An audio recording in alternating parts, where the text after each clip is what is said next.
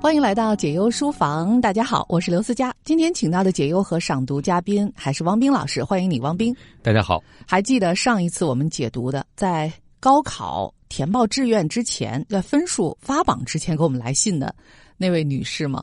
那位母亲呢？现在再次来信，她说自己是上次因为儿子高考分数不甚如意而非常焦虑的女士。思佳、汪冰两位老师好，最近两天太忙。也是因为一直在思考，抱歉没能及时回信。那天深夜在院子里带小狗散步，点开了最新一期解忧书房，只听了两句，我就笃定这是我的纸条，舍不得听，赶紧按了暂停键。回到家中，关上灯，躺在床上，插上耳机，一口气连听三遍。早起又听了一遍，看到网友留言后，又找到汪冰老师的讲座。感谢王明老师的提醒，让我意识到我这段时间淹没在自己的情绪里，的确忽视了孩子的不容易。是啊，我怎么能以一次考试的成败来判定孩子是否优秀呢？儿子的性格像他爸爸，特别乐观、从容、淡定。从小到大，无论发生什么倒霉的事儿，他都能从中找到闪光点。这之前经常被我嘲笑的傻，其实是多么珍贵！在这六年当中，他成长了，而我也在成长，也有收获。最明显的就是厨艺大幅提高，现在我可以毫不费力的做各种大菜，打起蟑螂来快准狠。我还学会了疏通下水道、修门、堵老鼠洞，工作上也得到了晋升。回顾六年陪读生活，其实是有很多快乐的时光的。每天看着他津津有味的吃着我精心准备的饭菜时。还有他带着我一起听林俊杰、周深好听的歌的时候，还有母亲节那天他放学以后跑去给我买小礼物的时候，满头大汗把礼物塞到我手里的时候，这么多美好的时刻，就因为没有得到期待的结果，都差点被我忘记了。分数已经出来了，孩子今年的确考出了高三以来的最低分和最差的班级排名，仅比一本线高出二十几分，只能上一个普通的一本。查阅了报考指南之后，儿子果断的决定复读。前几天带他去了一所寄宿制的复读学校报了名。他说他要独自面对高四的生活，不要我陪读，让我过好我自己的生活。今天听到以往的一期节目，是写给一位误入传销以后不想靠劳动慢慢积累财富，总想马上挣大钱的女孩的。两位不知道可有印象？里面的有些话，我觉得也像是对我说的。现在的每一刻是更加脆弱的。如果你不珍惜，只用它来抵押或兑换未来，或者是沉浸在对过去的痛苦当中，你并不会真正的把过去或未来变好。你失去的是现在。还有很多事情都是在转念之间发生的。你前一秒是痛苦的，下一秒想开了，你快乐了，命运已然发生了改变。是啊，从今天开始，我要学习并练习活在当下，把今天当成一个礼物，从每个当下感受价值感和意义感，并对明天充满好奇和勇气。这么想，突然对未来的一年充满了期待呢。汪冰老师最后批评的很对，在命运给我们礼物的时候，我们欣然接受，觉得一切理所当然；而当命运没有让我如愿以偿的时候，我们就抱怨他、责怪他。我想，命运如果能开口，一定会说一句：“我太难了。”我也想明白了，孩子和我是两个各自独立的人，孩子的生活由他自己去选择、去感受，我不需要牺牲自己的生活去成就另一个人。我也相信思佳老师的话，如果这真的是孩子的道路，相信一定不会那么艰难。想到这里，我不禁笑了出来。谢谢你们，是你们让我感受到这个世界的温暖。他说：“永远爱你们，支持你们，祝福你们。”那我们也把这份爱、温暖、支持和祝福送给这一对母子，送给这个家庭。其实，我想在高考之后啊，很多家庭的父母都如释重负。有些呢，可能选择了虽然考分不尽如人意啊，但是我们也去看看命运下一份给我们的礼物到底是什么。于是选择让孩子直接去了这个所谓的普通一本的高校，或者是其他的高校。但是在这个家庭当中呢？啊，儿子做出了另外一种选择，他要去上一个寄宿制的复读学校，自己去读高四，然后呢，让妈妈开始自己一个人的新生活。当然了，我觉得这也是一种选择。无论如何，似乎在这个关口，母子两个人都以自己的方式走出了。自己的新生活的第一步。不知道汪明老师听到这封来信以后是什么样的感觉？其实高考对很多家庭来讲都是非常重要的，应该是家庭发展阶段的重要节点。孩子在这个时候可能会出现巨大的命运转折，他可能要离开家庭，或者以另外一种方式进入成年人的生活。而父母呢，在此时好像也完成了某种任务的交接，从十八岁之前要照顾孩子的生活起居，到开始松手，让孩子去放飞到他的自己的世界当中。其实，这对所有的家庭成员来讲，不仅是一种转变，也是一种挑战和冲击。父母能不能放手？能不能接纳孩子？能不能真正的独立的面对生活？可能这都是摆在每个人身边的课题。但是，我觉得这一封反馈信中，我们读到了这位母亲突然醒悟到了一件事情，就是生活中已经有很多美好值得珍惜和庆祝，而自己当下的每一刻同样也是礼物。我觉得这是无比让人欣喜的事情。其实，我觉得从这个家庭当中的儿子。做出了这种选择，并且跟他的妈妈说啊，你可以去开始你的新生活了。我要在这个寄宿制的读高四的学校当中，也开始我自己的选择。我就觉得，其实这个男孩子真的已经长大成人了。他现在的这种进步和表现，应该足以让这位母亲感到宽慰，甚至于感到温暖和幸福了。当然了，可能在一些紧要的关头啊，我们没有得到我们期待当中的结果的时候，我们的注意力往往是聚焦在那个未成功上面。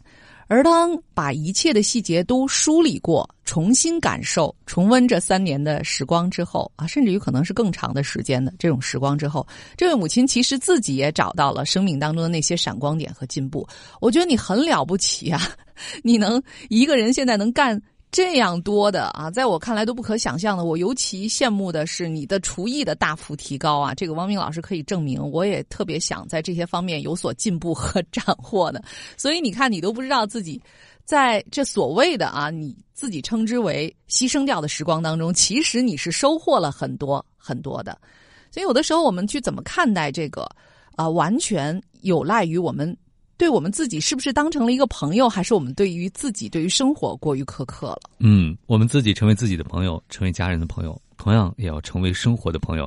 这位朋友的信中所讲到的生活当中回忆起来的点点滴滴，就像我们之前在解忧书房中所提到的，生活当中的大金块确实是罕见事件，不经常遇到。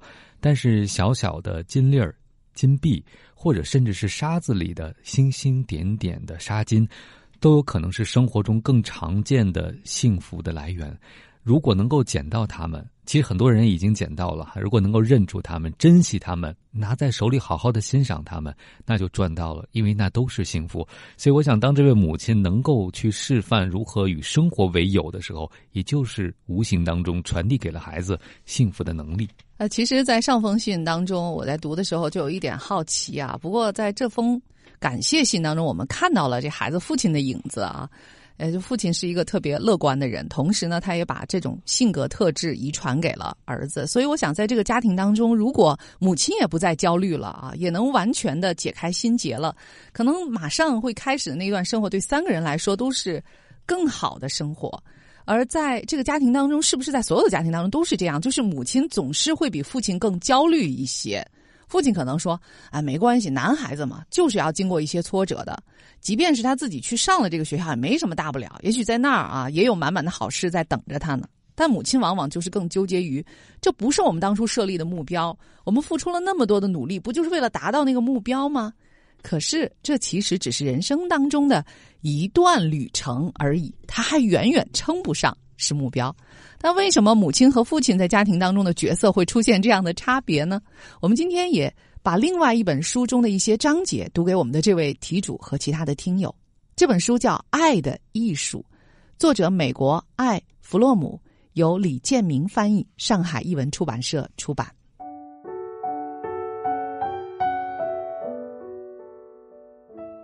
我们在上一章里谈到母爱和父爱的区别时，已经分析过母爱的本质。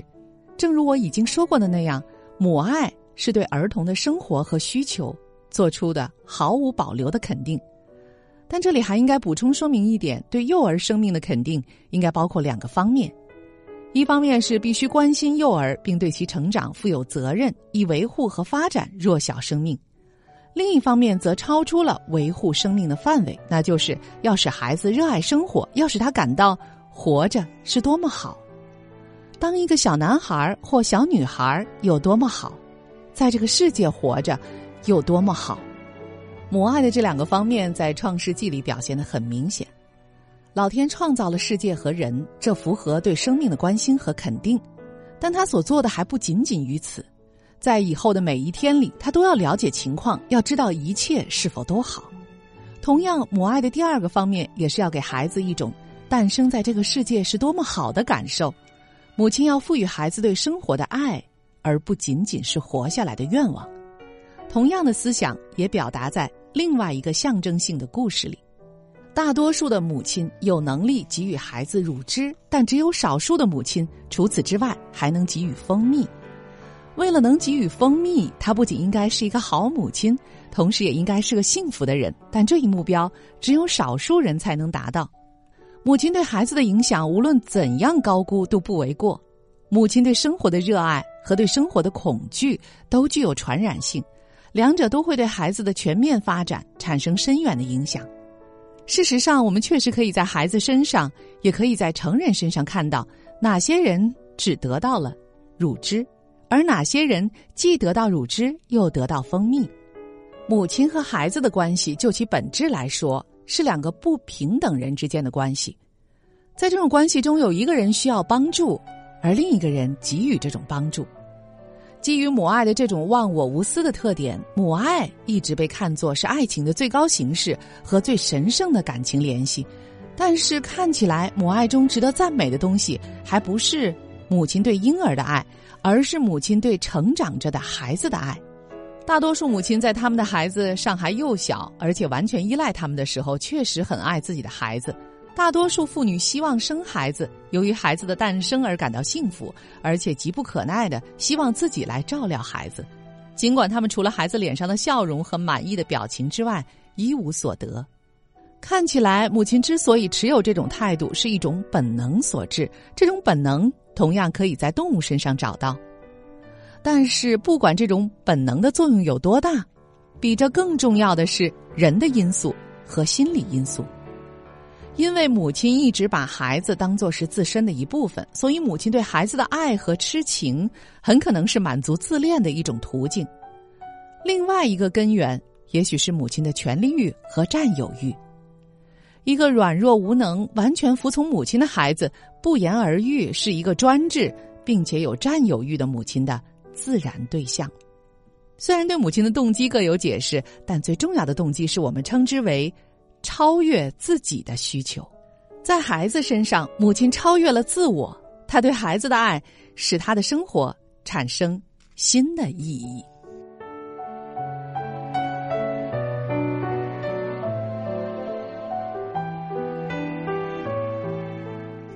我们可以先读到这里啊，我想这段话可能对我们的题主以及其他的各位母亲或者正在准备成为母亲的。女性的听友们都是非常有启发的。其实我觉得这篇文章当中啊，我可能跳着读了一些文字的内容。我觉得有一点是特别重要的，就是说，除了这个母亲要充分的爱孩子，满足孩子的这些。需求成长的这种需求之外，他本身还应该是一个幸福的人，这可能被很多母亲在奉献自己的爱的时候给忽略掉了。嗯，这个乳汁和蜂蜜的比喻真的是特别的形象，正好就对应了这封来信当中，作为母亲的题主啊自己所说的。其实之前呢，可能更多的是想到希望孩子高考能够。如偿所愿，但后来发现，在生活当中，孩子已经展现出了足够乐观的、幸福的面对生活的能力。所以，这位题主，我觉得你很棒啊！你和你的配偶。你和孩子的父亲都传递给了孩子足够的蜂蜜，就是如何在生活当中去体验生活中的甜美，让我们知道活着真好。但是，我想太多的时候，可能很多母亲还是更看重乳汁的角色，就是无微不至的生活关怀和照顾，以为这就是给孩子让孩子觉得这个世界是美好的唯一的，或者是绝大部分的理由。可是，孩子终究是要独自面对生活的，离开自己乳汁的源泉。这就是刚才那段文字里我觉得非常重要。要的一点是对婴儿的爱，还是对一个成长中孩子的爱？婴儿的爱可能是无微不至的关怀，甚至很多时候是不请自来的关注。但是对成长中的孩子，这种关注就非常不一样了。因为成长就意味着他会出现各种各样的变化，他可能不符合我们的期待，他也没有办法再像小婴儿一样接受我们的控制。这个时候还能去爱，那真的是对每一位母亲的考验。其实孩子接受到的信息也是至少是有两个维度的，一个是头脑的，一个是心他的感受。所以呢，当母亲、父亲、家庭啊周围一直在告诉。我们是爱你的，是支持你的啊！你活在这个世界上是非常美好的。另一方面，他如果在这个家庭当中，从母亲、父亲周围的人身上不能切实的感受到他们对生活的感受是美好的，那在孩子的心里自然就会升起疑问：你们告诉我生活是美好的，或者是我要做到怎样就是美好的？可是到底你们的生活美好吗？我为什么从你们的反应当中，从你们的生活当中感知不到这种幸福和美好呢？那如果是这样的话，可能就会对孩子造成一些困扰，呃，以及他对幸福的信心，对于生活的这个信心。但是如果母亲自己生活的就是圆满自足的，他让孩子知道啊，无论在什么样的境遇下，其实幸福都是你自己内心的一种感受，你都可以自己去创造并感受到这种生活的乐趣的话，那孩子自己本身就会对未来有很强大的信心。就是一个人的生活不可能仅是顺境，也不可能永远生活在温室当中。但是我有这样的能力啊，就是去创造和感受幸福的能力。我觉得这个是很了不起的。刚才我们说的是母爱，其实，在后文当中还讲到了非常重要的自爱。我们一起来听一听。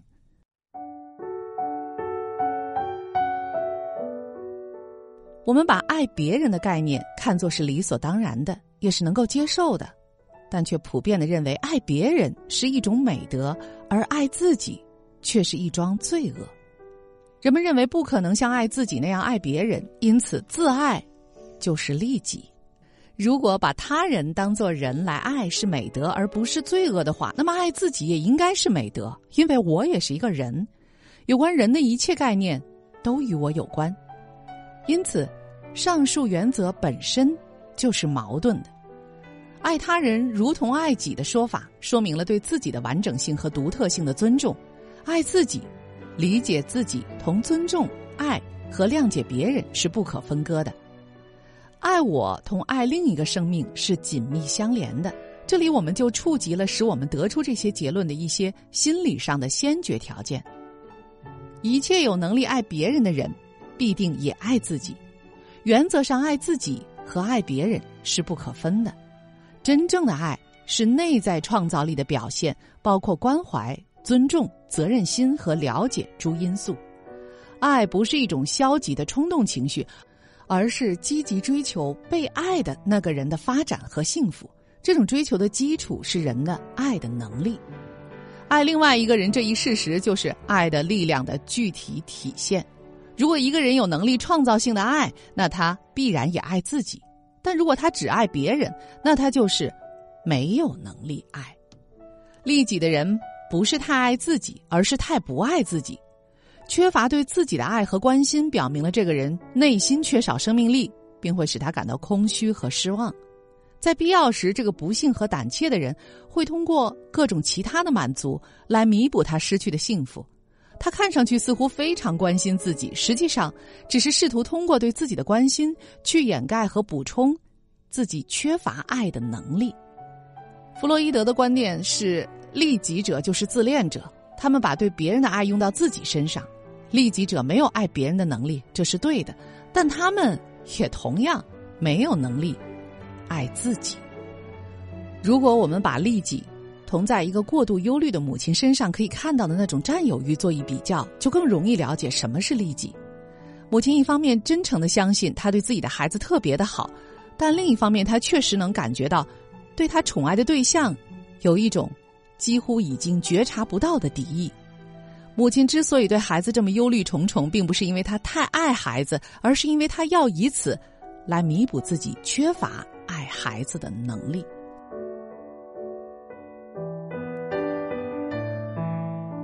最后这一段话说的有点拗口啊！我相信，即便是在我读出来之后，有些朋友可能需要反复的去咀嚼才能明白其中的含义。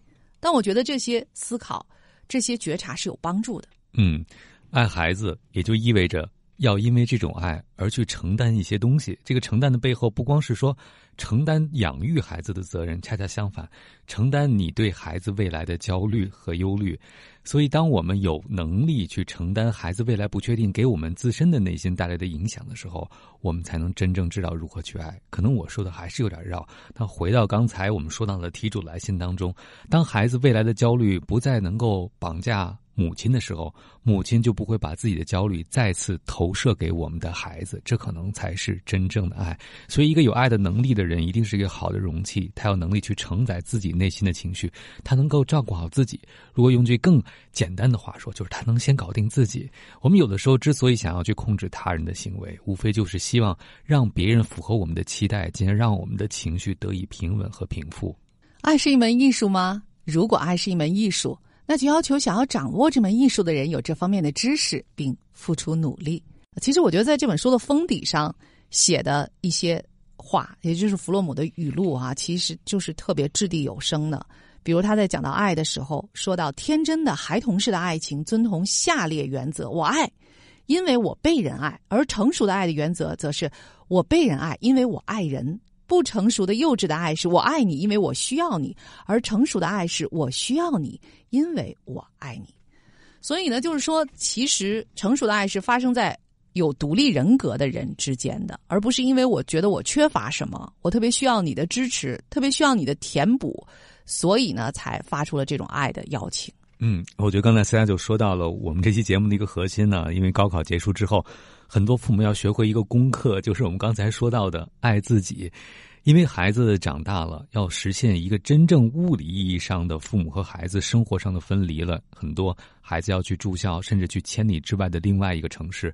其实，爱孩子这个时候最好的表现是什么呢？不是在千里之外为孩子的起居担心，而是把自己的生活过好。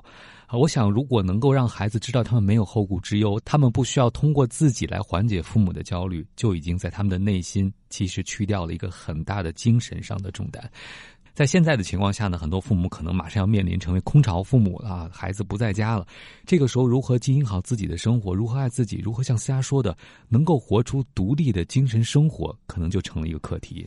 我听说，在有的地方啊，在高考结束之后，出现了排队离婚的这样的场面。也就是说，有一些父母早就达成了协议啊，两个人都同意和平分手，但是为了不影响孩子的高考的发挥，于是他们忍到孩子的成绩发榜、高考结束。之后再去办这件事情，呃，我不知道应该怎样去理解高考真的是人生的头等大事，简直重要到了比两个人各自去寻找幸福都更重要吗？或者说，如果这个家庭形式上啊？不再完整了，那就会对孩子造成这种致命的影响和打击吗？对于孩子人生长路来说，究竟哪一种选择是更好、更明智的啊？在当下的父母，确切的能够发现和找到这种选择吗？想问问王明老师。嗯，所以也许有些父母的孩子还没有经历高考哈。在我们的国情和文化当中，大家都觉得家庭形式的完整是非常重要的。但我们在刚才节目里讨论过，其实无论是父亲和母亲，家庭不光要给孩子乳汁，还要给他蜂蜜，让他们知道家庭生活是温暖的，是美好的。我看到很多父母可能愿意为孩子忍耐。但是有多少人愿意为了家庭幸福改变呢？当然，我不是说单方面的改变，而是所有还在这个屋檐下生活的人能够想到我们如何做些改变，能够让每个人更幸福一点点吗？实际上，孩子在家的时间这十八年的时间也是过得很快的。如果我们能真的像今天题主。来信当中，这位母亲所说的，回忆一下一起经历的成长过程，我们有多少时间是在认真的去经营幸福啊？有意识的经营幸福，还是任由那种家庭模式的自动驾驶绑架了所有人的家庭互动关系？如果我确实爱一个人，那么我也爱其他的人，我就会爱世界，爱生活。如果能对一个人说我爱你，那我也应该可以说我在你身上爱所有的人，爱世界，也爱我自己。这也是。弗洛姆的语录，把这本书送给大家，《爱的艺术》。这里是解忧书房，感谢各位的收听和陪伴，我是刘思佳，也感谢王冰老师。接下来是好书慢读，一会儿见。解忧书房，听见万物，疗愈忧伤。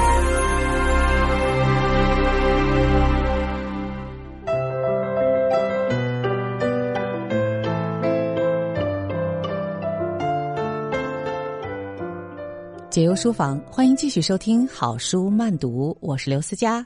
今天为您选读的是《闲着》片段，《陌生人的美意》。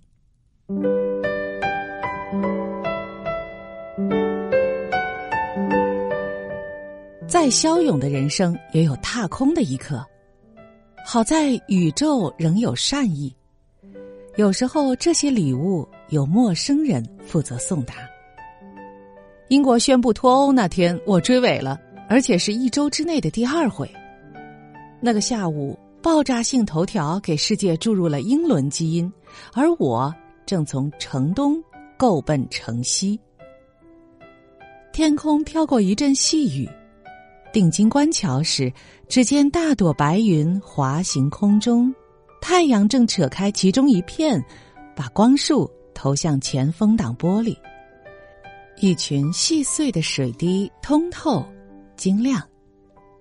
这必然不是幻觉，不是因为我又想起多年前的那个初夏，我站在诺丁山街头，也刚刚淋过一场太阳雨。幻觉一经召唤，即刻出现。天上的云是马萨马拉河边的角马，长途奔袭，为丰美的水源和食物而来。角马之下，我正赶往首博。为一睹三千年前女英雄富豪的风采而去，行云流水的行程在国贸桥下戛然而止。追尾，我没踩住刹车，而路有坡度，糟糕！我心一沉，不觉叹气。开门下车，感觉如同待宰的羔羊。保险杠有个凹痕，好像还掉了点漆。后排座上。两个人回头看我，我忙不迭道歉，饱含诚意，绝口不提我的神思从英国飘到肯尼亚，绕了大半个地球，刚刚归位。司机是个小伙子，三十几岁模样，弯腰看看保险杠，又回头看我。人没事儿就好，走吧。他的普通话里有轻巧的南方口音，言简意赅，和这样的大日子顶顶相配。不过三天前也在这里，我一人一骑刚中了埋伏，我要突围而走，可惜无人接应，他们认不出常山赵子龙的反串模样。当然这一遭我不用保护幼主，只要按时赶赴直播。我的白衣怒马还在，奈何长枪已入库封存，绝世的武艺也早就忘个干净。不过箭在弦上，不得不发。我决意引马左突，杀出条血路。旌旗招展，袖带飘扬，援兵破境，战鼓隆隆。我有万丈雄心和黄金铠甲，只消略松缰绳，扬鞭跃马。谁知，耳边通一声闷响，我的马额头抵上了他的马臀尖，怒马瞬间石化。白衣人暗自咕哝。果然是久未跨马征战，大腿上都长了赘肉。还有你这匹老马，原先怎么没发现你是大奔头？翻身下马，上前施礼，和颜悦色。只见这位将军与我年龄相仿，戴副眼镜，微蹙着两道无辜的眉毛。再看他的坐骑，马屁股上赫然一处新伤。我无心恋战，只将秘密任务和盘托出，恳求他放我一马，待我先去交差，再来负荆请罪，任凭处置。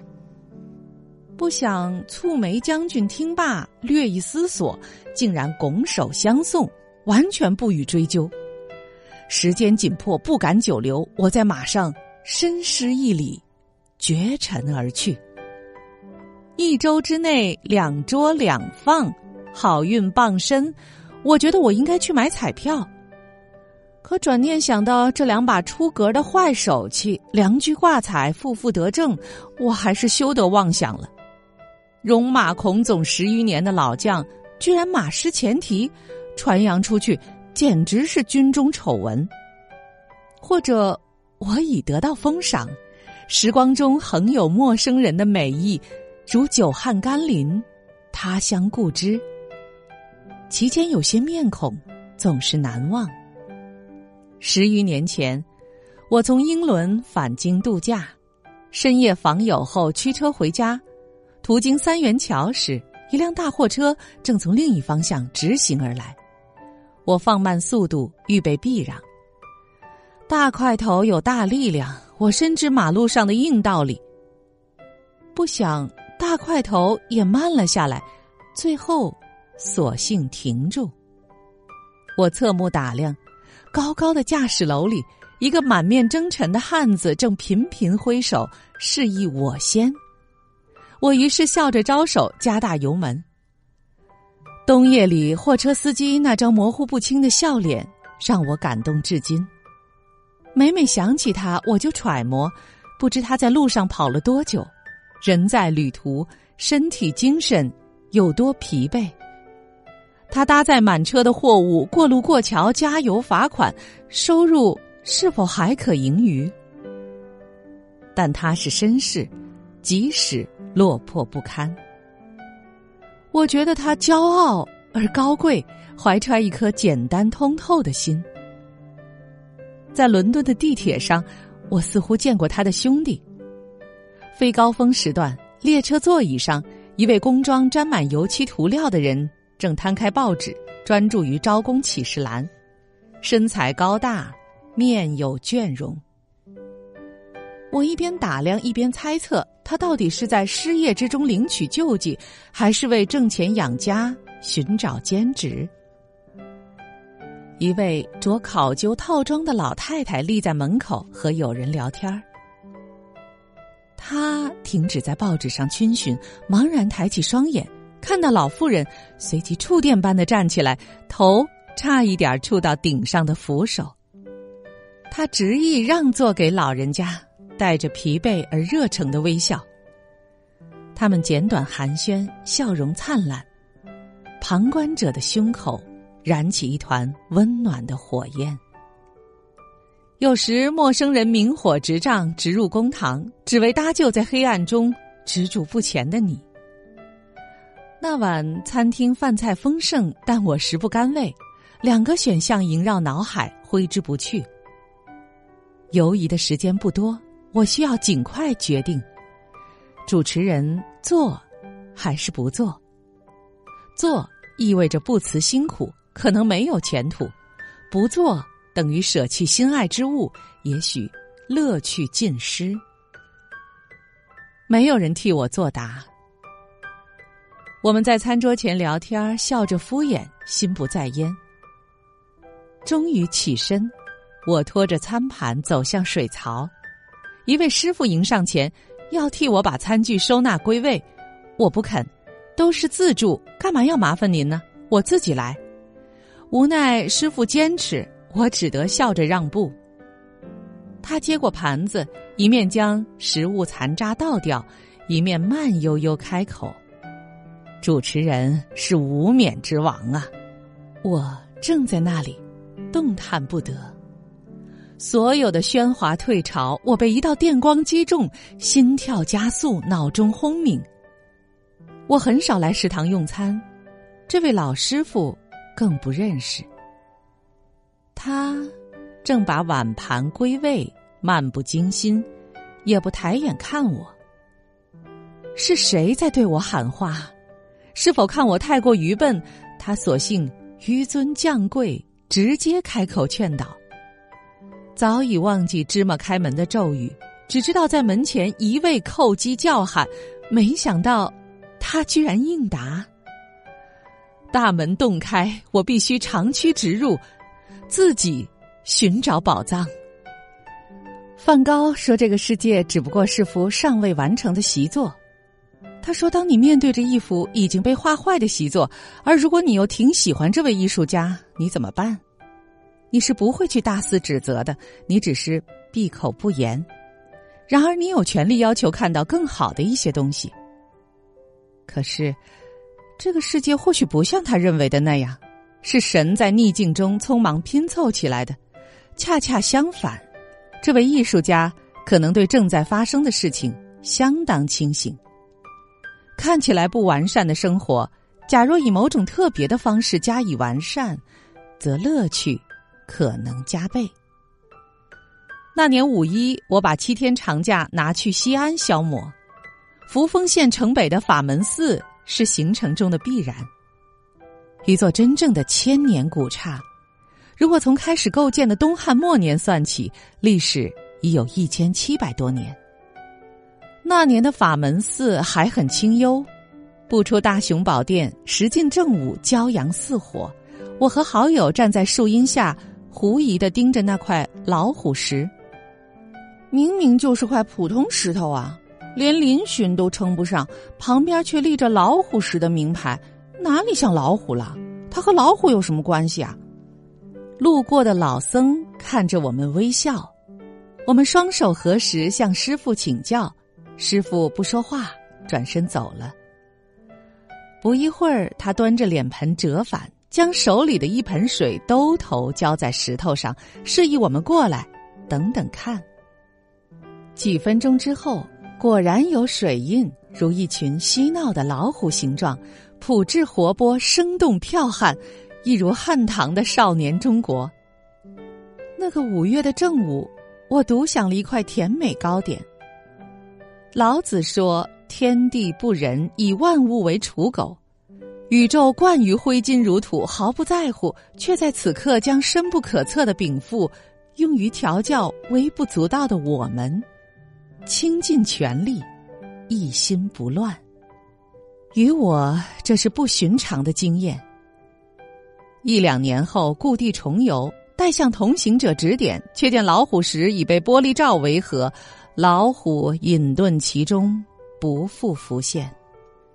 生活中时有技巧，美学设计繁复铺张，但世界的斑斓与蓬勃，通常定格于某些频道。若你不肯搜索连结，则它的丰盛无从知晓。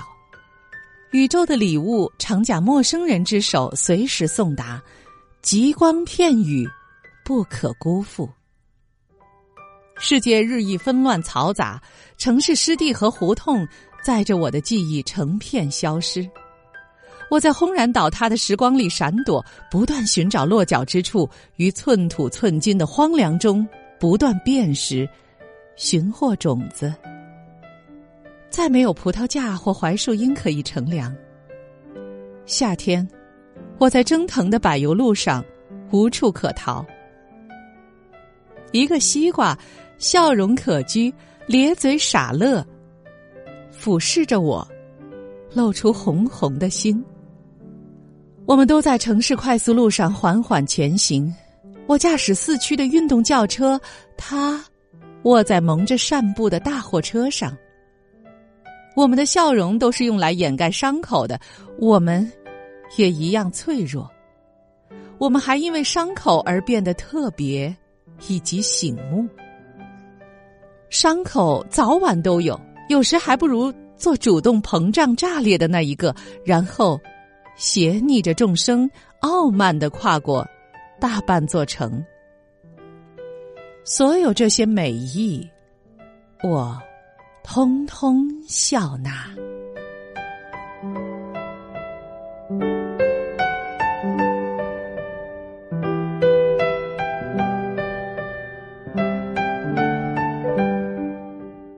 以上就是陌生人的美意。以上为您选读的是《闲着》片段，作者刘思佳，由机械工业出版社出版。感谢各位收听今天的解忧书房，我是刘思佳，再见。